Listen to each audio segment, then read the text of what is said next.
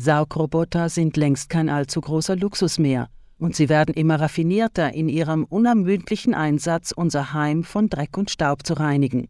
Die deutsche Non-Profit-Organisation Stiftung Warentest hat vor zwei Monaten die gängigsten Modelle der Saugroboter getestet und verglichen.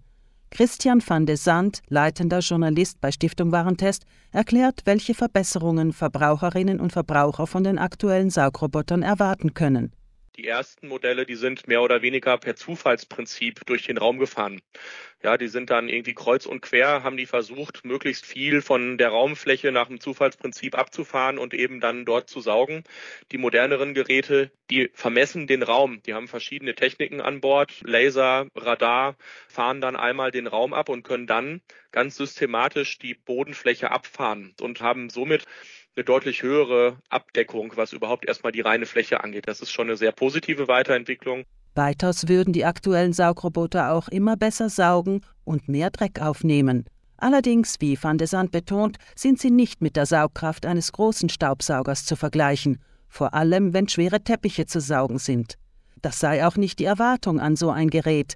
Dennoch könnten wir den herkömmlichen Staubsauger bedeutend seltener durch die Wohnung zerren und alle paar Tage den Roboter arbeiten lassen, während wir uns anderem zuwenden. Und noch eine dritte, relativ neue Entwicklung nennt Van de Sand. Die Geräte werden selbstständiger. Also es gibt mittlerweile einige Geräte, die haben so eine automatische Absaugstation dabei, so dass ich dann gar nicht selber manuell nach jedem Saugen den Staubbehälter wieder leeren muss, damit das Gerät dann wieder einsatzbereit ist, sondern die fahren dann zu einer Absaugstation. Dort wird der Staubbehälter entleert in einen größeren Beutel, sodass das Gerät dann im Prinzip gleich wieder für den nächsten Einsatz bereit ist. An der Absaugstation wird es auch gleich geladen. Das sind so Entwicklungen, die jetzt in den letzten Jahren schon positiv aufgefallen sind bei den Saugrobotern. Wer es lieber sauberer hat, der sollte idealerweise alles wegräumen, was den Saugroboter auf seiner Wohnungsrunde behindern könnte. Wer es lieber locker nimmt und sich diese Mühe sparen will, kann darauf zählen, dass der Roboter die Stühle beim Küchentisch, die Hausschuhe im Vorraum und das herumliegende Spielzeugauto problemlos umfährt.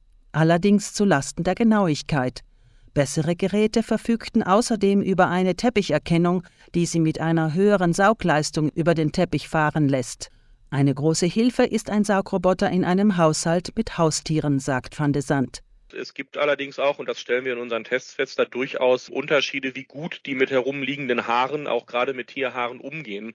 Saugroboter haben ja in der Regel unten eine aktive Bürste drin, was dabei hilft, auch zum Beispiel Dreck aus dem Teppich rauszuholen. Wenn ich aber gerade jetzt einen langhaarigen Hund zum Beispiel habe, und das gilt übrigens nicht nur für Haustiere, sondern auch für langhaarige Menschen im Haushalt, und ich habe viele Haare auf dem Boden rumliegen, dann wickeln sich die Haare halt auch um diese Bürste und im schlimmsten Fall blockiert die dann. Und dann ist es bei den Saugern unterschiedlich einfach, diese Bürste wieder von den Haaren zu befreien. Und das machen die Sauger unterschiedlich gut. Unterschiedlich stark ist auch der Lärm, den die Robotermodelle von sich geben. Ein gutes Gerät kostet heute Van de Sand zufolge etwa 400 Euro.